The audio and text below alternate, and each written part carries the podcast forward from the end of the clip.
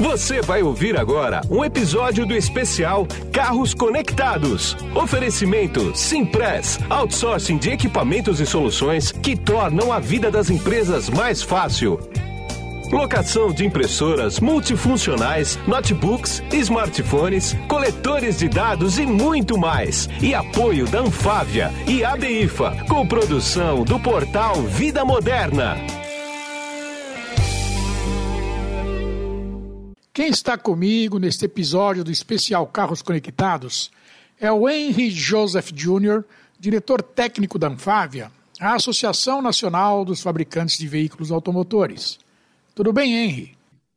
Oi, Guido. Bom, tudo bem, bom dia. Tudo bom, tudo tranquilo. Ah, o Henry, a gente vai bater um papo aqui sobre conectividade, tecnologia embarcada e carros híbridos e elétricos, mas do ponto, não do ponto de vista técnico, simplesmente, mas do ponto de vista da Anfávia, quer dizer, como é que estão esses mercados aqui no Brasil. Né? Me diz uma coisa, como é que a indústria automotiva brasileira está posicionada quanto à conectividade dos carros produzidos aqui? Porque tem uma diferença dos carros importados. Né? Como é que está o Brasil nesse quesito tecnológico? Bem, Guido, antes de mais nada, só dizer que é um prazer participar aqui com você desse, desse podcast, desse tema. Uh, essa questão dos carros conectados, ela é uma coisa que é uma situação que vai além do próprio carro, porque requer que haja uma conectividade, um sistema de conectividade, ou seja, ainda é necessário que haja uma rede instalada que permita que essa conectividade ocorra. Aqui no Brasil, nós temos hoje uma discussão da introdução da nova tecnologia de conectividade 5G, Ainda hoje, a própria a situação da tecnologia 4G é uma, é uma tecnologia que ainda não está disponível em todos os lugares. Ainda em muitos lugares ainda se trabalha com a tecnologia 3G.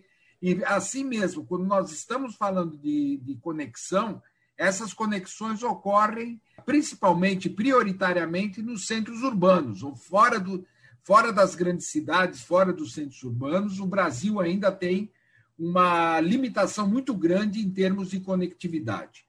Então, a conectividade dos veículos ela depende dessa rede, ela depende que haja disponibilidade de redes que permitam que as conexões ocorram. A conexão para o veículo ela vai além do simples fato do usuário poder se conectar ao telefone ou se conectar a uma internet. Ela vai além disso porque ela permitiria que o veículo em conexão ficasse uh, permanentemente trocando dados com sistemas outros que permitiriam, desde eh, posicionamento, aquilo que a gente faz através desses aplicativos, como também permitiria que o veículo trocasse informações técnicas com centrais, permitiria que o veículo tivesse alterações do seu próprio funcionamento através de, uh, de sistemas que avaliariam qual é o melhor modo de para aquele cliente na aplicação que ele faz, qual é o melhor modo de calibração que aquele veículo teria. Ou seja, a questão da conectividade, ela é uma conexão uh, muito além de simplesmente a gente imaginar um veículo uh, trocando informações. Ela é uma situação que permitiria o veículo até se adaptar em condições de trânsito, mudar caminhos em função de menor trânsito, ter condições de, eh, de informar quando ocorresse um acidente. Na questão da conexão em, em, veículos comerciais, ela vai desde poder avaliar o veículo em termos de rota, o que ele está fazendo, quanto tempo está gastando para fazer as viagens, teriam outras rotas alternativas. Ou seja, a conexão é algo muito maior do que simplesmente o veículo em si.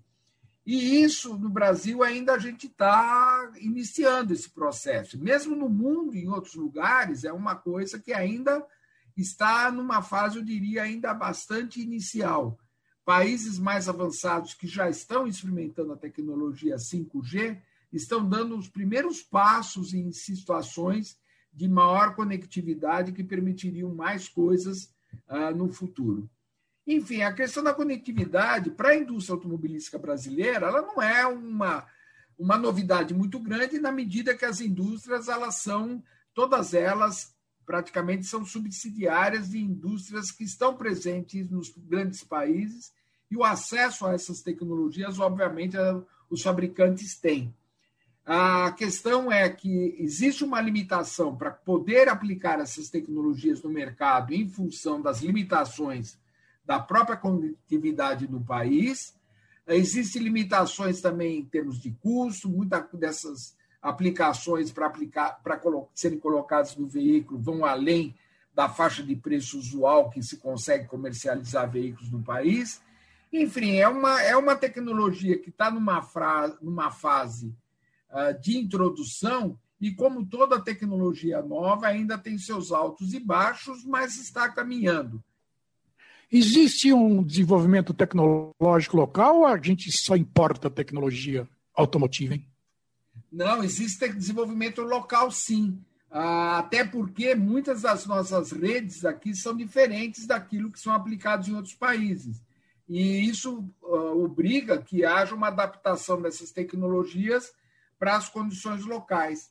Uh, eu vou falar de um segmento que não é bem caro, mas são os das máquinas agrícolas, e hoje no, no, no mercado de máquinas agrícolas, essa questão de conectividade no campo passou a ser uma coisa importantíssima, porque permitiria que as máquinas trabalhassem praticamente de modo autônomo, elas estão caminhando e há muito uh, investimento em tecnologia local com fornecedores locais para que isso ocorra.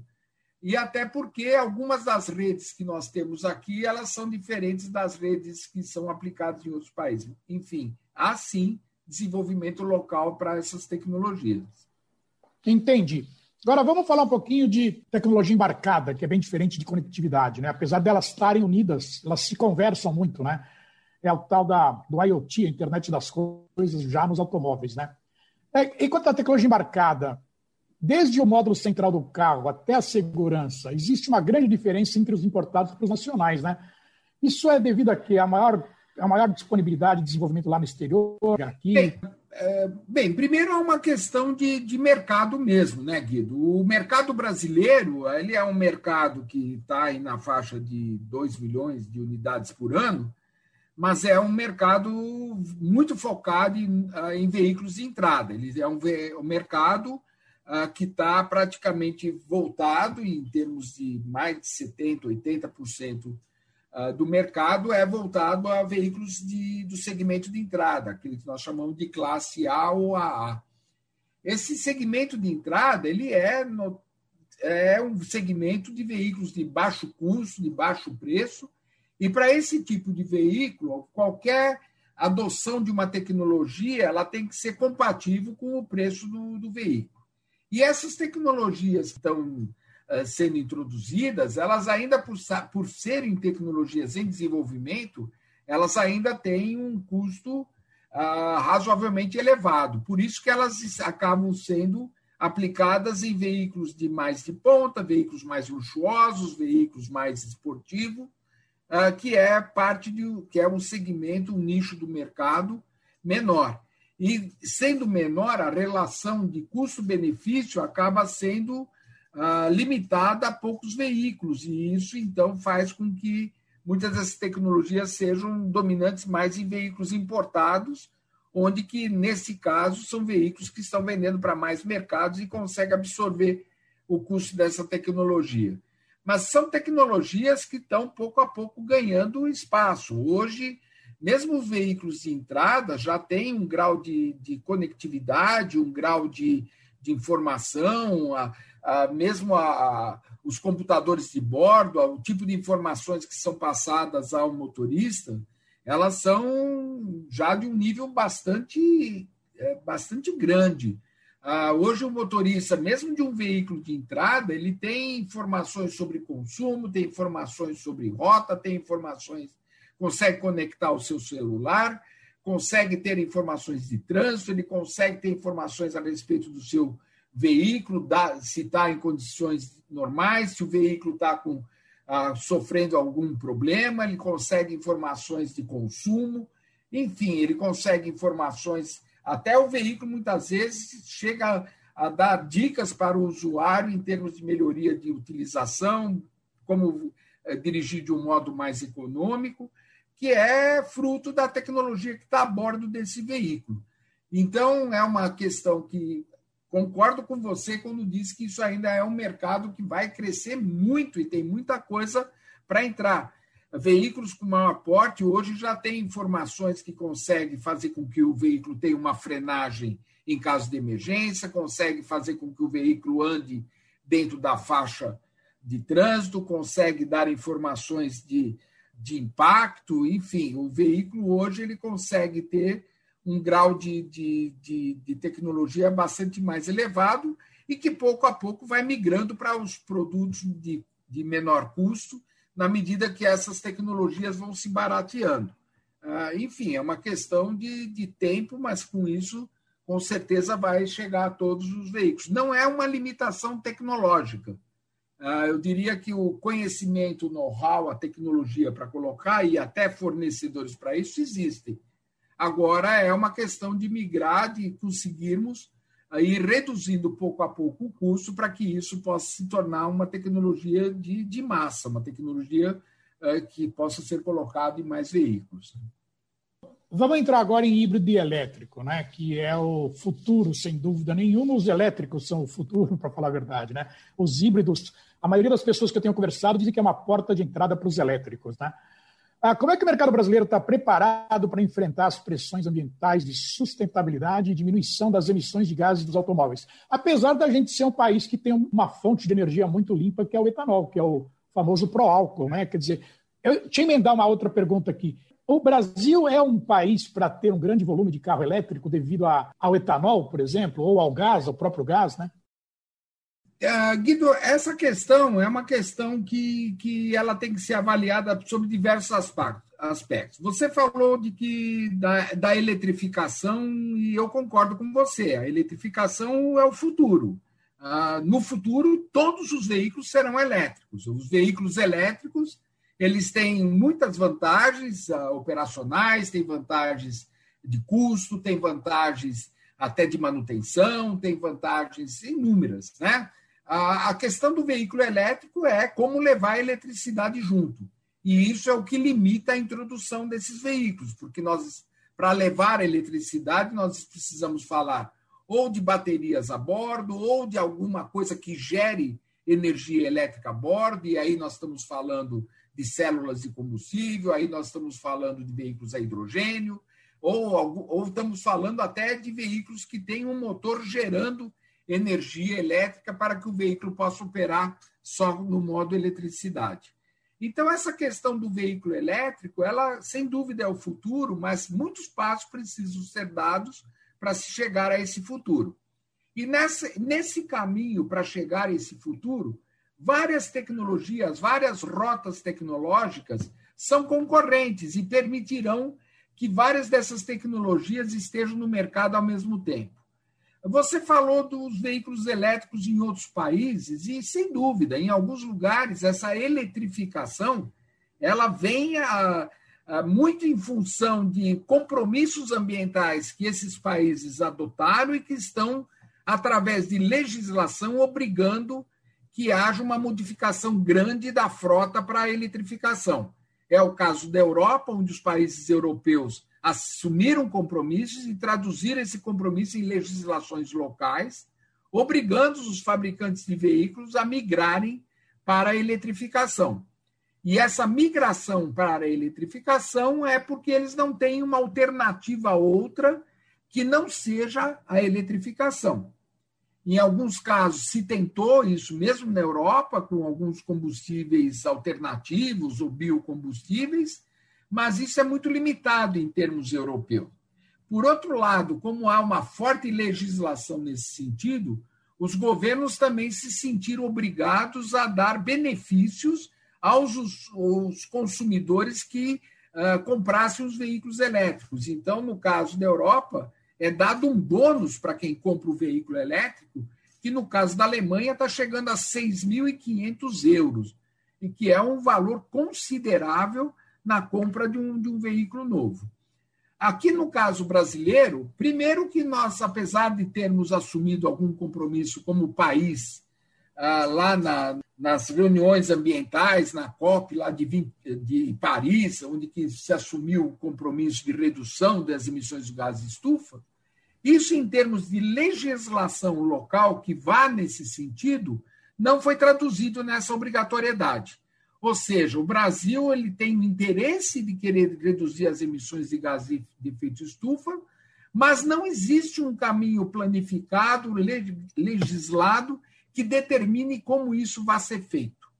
Então, no nosso caso, apesar dos veículos elétricos estarem no presente, estão sendo introduzidos, não existe nenhum incentivo por parte do governo, não existe nenhuma obrigação por parte da legislação que determine que isso venha a ocorrer.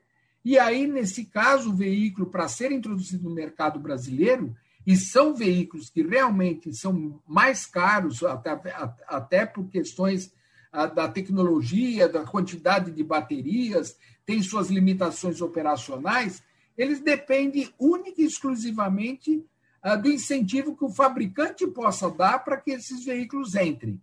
Em algumas cidades é dado algum incentivo, como no caso de São Paulo, isenção para o rodízio, é, também é dado uma pequena redução no pagamento de, de alguns impostos, mas não existe um grande incentivo para a introdução disso. Agora, no caso dos veículos que venham utilizar ah, biocombustíveis, apesar de também não ter grandes incentivos, eles trazem aspectos ambientais muito interessantes. Eles podem não ser tão interessantes ambientalmente falando quanto os elétricos, mas em termos de emissões de gases do efeito estufa, eles são competidores sem dúvida. Eles conseguem ter o mesmo nível de emissões de gases do efeito estufa que um veículo elétrico. Porque no caso do veículo elétrico, principalmente no caso da Europa, a energia elétrica que é colocada no veículo, muitas vezes ela é gerada de forma não muito limpa. E isso teria que ser considerado dentro do conceito das emissões de gases de efeito estufa. Então, no caso. Pois é, Brasil... e...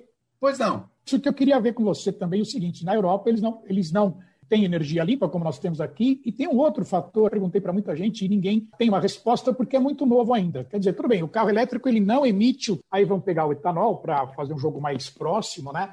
Porém, o que fazer com as baterias quando elas tiverem que ser trocadas em massa? Quer dizer, isso não vai criar um problema ambiental? Ela, é, quer dizer, bem, a questão da, da, da, bateria, ela pode ser um problema ambiental se não houver alguma regulamentação e algum programa que faça um destino adequado para as mesmas, a, a chamada reciclagem das baterias. Isso é totalmente possível de ser feito. É um, em outros lugares, isso há algum cuidado já estabelecido com isso mas requer que a gente tenha centros de reciclagem de baterias que permitiria que elas fossem reaproveitadas e não deixasse que esse tipo de, de bateria fosse colocada no lixo, porque aí sim nós vamos criar um grande problema ambiental com os metais nobres que essas baterias têm. Agora, isso é uma questão que pode ser equacionada. Eu acredito que no Brasil nós vamos estar equacionando isso na medida que a gente já tenha um volume mais considerável as baterias de um veículo elétrico elas têm uma durabilidade de cerca de 10 a 15 anos, e a partir daí elas realmente têm que ser trocadas. E aí tem a questão não somente da reciclagem da bateria, como também tem a questão do custo do conjunto de baterias novas que tem que ser adquirido. Isso tudo faz parte do, do, do negócio, faz parte da, da necessidade de discussão que eu falei que no Brasil a gente não tem uma discussão muito clara com relação a esses pontos.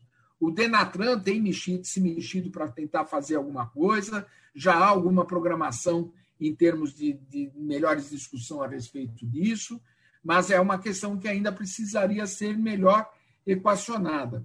Agora, você perguntou dos veículos biocombustíveis aqui no mercado brasileiro sem dúvida, eles vão estar no mercado em conjunto com os próprios veículos elétricos. Os veículos elétricos eles vão começar, eles vão continuar a ser introduzidos no mercado brasileiro pouco a pouco, e em paralelo a isso, outras tecnologias que também são de baixo impacto ambiental, eh, notadamente o etanol, notadamente o biogás, são tecnologias que são ambientalmente muito limpas, vão estar entrando no mercado brasileiro ao mesmo tempo, ou já estão no mercado brasileiro ao mesmo tempo, e até combinações dessas tecnologias, como hoje nós já temos, inclusive um, um fabricante brasileiro que fornece o veículo, o veículo híbrido flex, onde nós temos a combinação do uso do biocombustível com o uso da eletricidade, são tecnologias que, com certeza, têm aspectos muito interessantes, têm uma relação ah, de preço muito adequada e que vão estar no mercado brasileiro, estão no mercado brasileiro e devem crescer, permanecer e crescer no mercado brasileiro até que a eletrificação entre de um modo mais contundente. Exatamente. Essa questão da duração da bateria, ela é outro, ela é outro assunto que é meio polêmico, né? Porque você falou de 10 a 15 anos a duração de um jogo de baterias. Alguns falam de 8 anos, outros ainda falam que o carro vai acabar primeiro que a bateria porque é comparado a, o carregamento é comparado a ciclos de carregamentos, 3 mil ciclos de carregamento, né? E se você colocar aí 300 quilômetros por a cada recarga, isso dá perto de 900 mil quilômetros para arredondar a conta, um milhão de quilômetros, né? Quer dizer, são informações que são muito desencontradas, né? Quer dizer, o mercado ainda não se ajeitou nisso. É, essa questão da bateria é uma tecnologia que, inclusive, está ainda em desenvolvimento. Né? Hoje não dá para comparar as baterias atuais com baterias de cinco anos atrás. Há uma diferença significativa na tecnologia das baterias atuais com as baterias de cinco anos atrás. E isso é uma questão de evolução que ocorreu e que continua ocorrendo. As próximas baterias, elas provavelmente terão novas tecnologias ainda mais avançadas do que essas atuais. Alguns países no mundo estão se uh, dedicando a fazer grandes investimentos em produção de bateria. E estão se colocando até como fornecedores internacionais de bateria.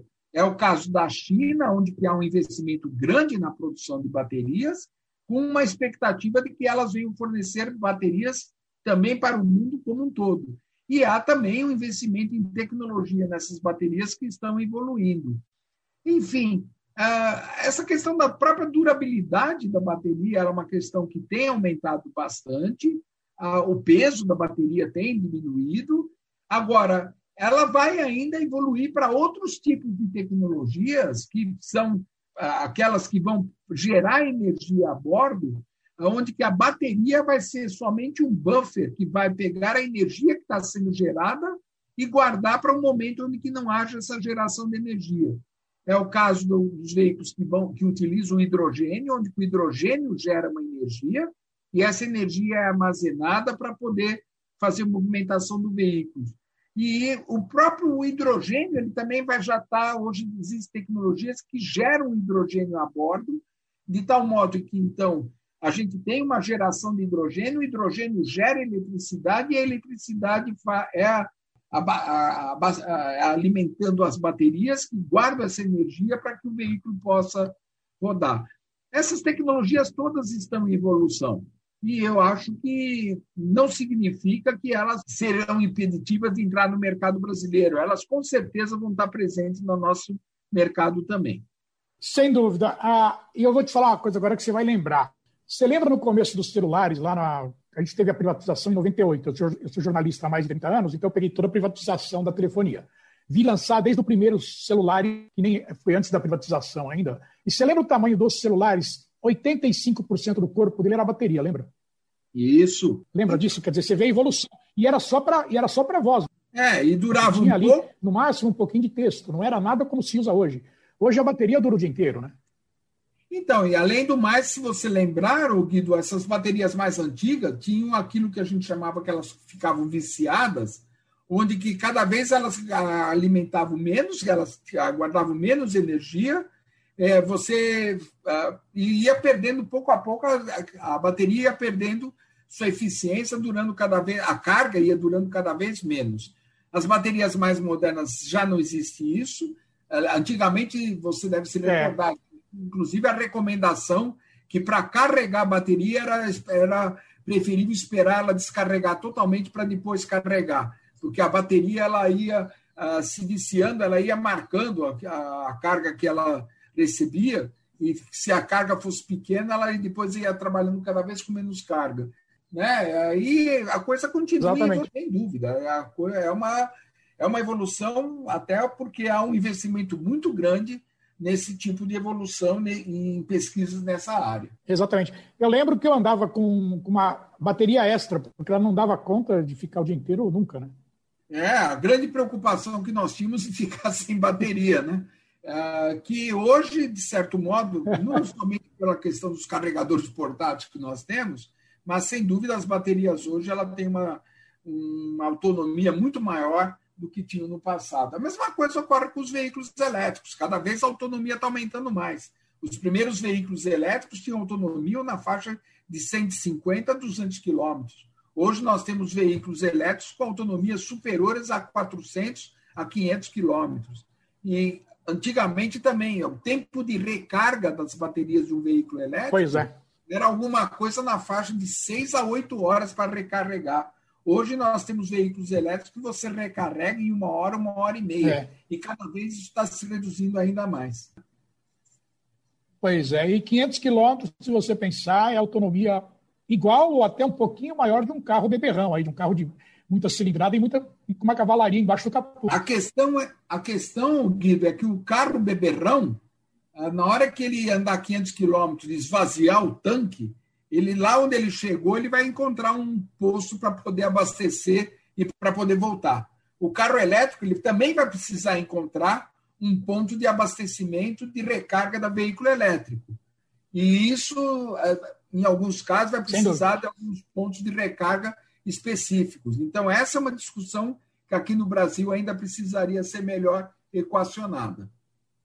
É, você sabe que eu li outro dia que nos, na Europa, principalmente, nos Estados Unidos, na costa oeste, na verdade, né? Em estrada abastecimento. Então, você pode programar quando você vai fazer uma viagem. Ah, daqui 300 quilômetros tem um posto, eu paro lá para recarregar. Só que começou a fazer fila para carregamento de carro. Quer dizer, não dá para você chegar e botar o carro no plugin, pluga o carro e vai, não. Está começando a fazer fila, porque não é suficiente né, a quantidade. Isso, não sei se você, chegou, se você teve a oportunidade de ver na internet, há pouco tempo atrás, inclusive, viralizou um vídeo ah, de um posto de recarga na Alemanha, onde que a fila para recarregar dava voltas no quarteirão. Então, uh, isso realmente sim, sim, acontecer em alguns lugares. E a, e a recarga em si, aí tem uma outra questão, né? Se o veículo é o, se o veículo é um veículo de uso pessoal, você pode até, talvez, se dar o luxo de esperar uh, perder uma hora, uma hora e meia para poder conseguir chegar no lugar e abastecer. Agora, se o veículo é de uso comercial, qualquer tempo maior de parada é dinheiro. E aí, nesse caso, há uma é. dificuldade é. maior uh, para o motorista dele optar por essa tecnologia na medida que ele possa entender que isso vai prejudicar o ganha-pão dele. E, enfim, são questões que estão ligadas a essa questão da eletrificação também. Pois é, mas eu acho que isso vai ser dado um jeito ao longo do tempo aí. Quer dizer, não sei quanto tempo pode demorar, mas do jeito que evolui a tecnologia, acredito que não demore décadas, não. Vai demorar alguns anos, né? Então, é, isso está em linha com aquilo que eu te falei antes, Guido, que tem espaço para várias tecnologias ao mesmo tempo no mercado. Não há, nós não vamos ter uma situação de uma mudança de uma, de uma tecnologia 100% para uma outra tecnologia. Por um bom tempo, essas tecnologias vão conviver no mercado, não, principalmente não. em mercados em desenvolvimento, como é o caso do Brasil, dos países da América Latina, dos países da Ásia, onde que esse tipo de, de situação vai acontecer. Várias tecnologias vão estar presentes, várias necessidades são vão estar colocadas. Ah, enfim, ah, é uma questão que, que vem, e eu não vejo isso com, com maus olhos, eu vejo isso com bons olhos, porque eu acho que é, é isso que abre espaço para o uso do nosso etanol, é isso que abre espaço, inclusive para o uso do nosso pré-sal. Porque se nós imaginarmos o Brasil hoje sentado em cima de um pré-sal enorme, é um ativo que nós temos que também não pode, de uma hora para outra, não valer mais nada. Ou seja, na época que o petróleo valia muito, nós tínhamos que comprar. Não. Agora que o petróleo vale nada, a gente tem. Não pode. São questões que a gente tem que utilizar isso de um modo adequado. Não significa que, por ser petróleo, ele não possa ser utilizado ambientalmente falando. Ele pode sim. é uma questão de captação de, de gases gerado, é uma questão que hoje já existe tecnologia para isso e que a gente vai ter que, pouco a pouco, ir adaptando as nossas necessidades para essas questões. Exatamente. E como eu digo, a gente vai viver durante algum tempo também essa questão dos automóveis numa sociedade, num mercado híbrido também, né? Porque você vai ter carro a combustão, você vai ter carro elétrico, aí vai entrar carro autônomo daqui a um tempo, você vai ter carro autônomo rodando com carro com motorista, quer dizer, a coisa vai ficar híbrida aí bastante tempo, né? Ah, sem dúvida. Mesmo essa questão do carro autônomo é uma tecnologia que depende de várias outras tecnologias para estar presente no mercado. Quando nós falamos de um veículo autônomo, nós estamos falando de um veículo que vai ter conexão com uma série de, que, de pontos que a própria cidade tem que oferecer para que ele possa se movimentar. O veículo autônomo ele tem que ter informações de trânsito, ele tem que ter informações de semáforo, ele tem que ter informações uh, de tempo, ele tem que ter uma série de informações onde ele tem que estar trocando essas informações o tempo todo. Se antes nós estávamos falando Exatamente. da conectividade, a conectividade é fundamental para o veículo autônomo. Ela é, eu diria que uh, é, se nós não tivermos uma conectividade adequada, nós não vamos conseguir fazer veículos autônomos em lugar nenhum no mundo. E aqui no Brasil não vai ser é. diferente. Exatamente. Mas o carro autônomo a gente vai bater um papo em outro podcast, porque é um assunto que dá mais conversa e mais polêmica do que a eletrificação. Né? Juridicamente, então, nem se fala. Ah, mas a gente vai bater um papo sobre isso mais para frente. Sem dúvida. E para a gente finalizar agora, Henri, é, eu queria que você deixasse uma mensagem para o público aí sobre como que a Anfávia atua no mercado brasileiro aqui. O que, que, o, que, que o consumidor pode esperar da Anfávia? Um dos papéis dela, acredito eu, seja defender o consumidor, óbvio, né? Como é que, é, que mensagem que você pode deixar para o público? Ô, Guido, a mensagem que eu gostaria de deixar ao consumidor brasileiro é de que, apesar de que muitas vezes ele recebe informações dando a entender de que os produtos que estão colocados no mercado brasileiro não têm tecnologia, que os produtos sejam obsoletos ou que os produtos não sejam os adequados à nossa realidade, ah, de fato não é isso que ocorre. Os produtos que são colocados no mercado brasileiro, eles são aqueles os mais avançados para a nossa realidade. Eles são os mais avançados para a nossa realidade de mercado, para a nossa realidade de tributação, para a nossa realidade de fornecedores, enfim, para a nossa realidade de rodagem. O Brasil é um local que ainda hoje nós temos uma quantidade enorme de estradas sem pavimentação, é, uma, é um país que ainda tem uma quantidade enorme de ruas com, ah, com um asfalto bastante prejudicado. Nós temos eh, condições ímpares aqui que fazem com que os produtos a serem colocados no mercado brasileiro eles tenham que ser especialmente pensados e desenvolvidos para serem colocados aqui na nossa realidade. E com essa situação, pode o consumidor brasileiro ter certeza de que ele está recebendo aquilo que, pelo dinheiro que ele paga, é o melhor que ele poderia estar recebendo.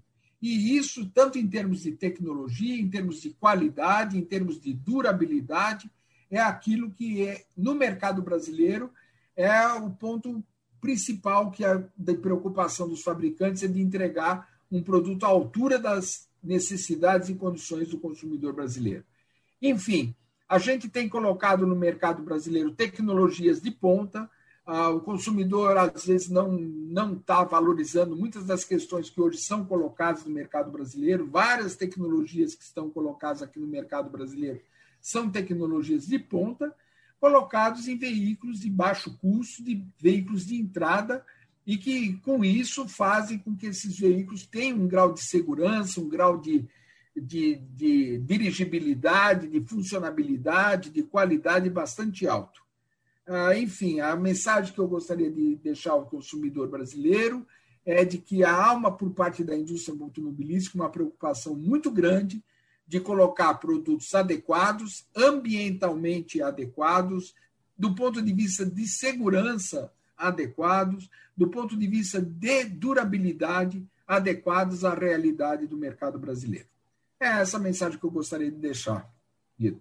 Tá ok, eu agradeço bastante o seu tempo comigo aqui. Eu sei que a tua agenda é concorrida, você separou esses minutos para mim. Muito obrigado, viu?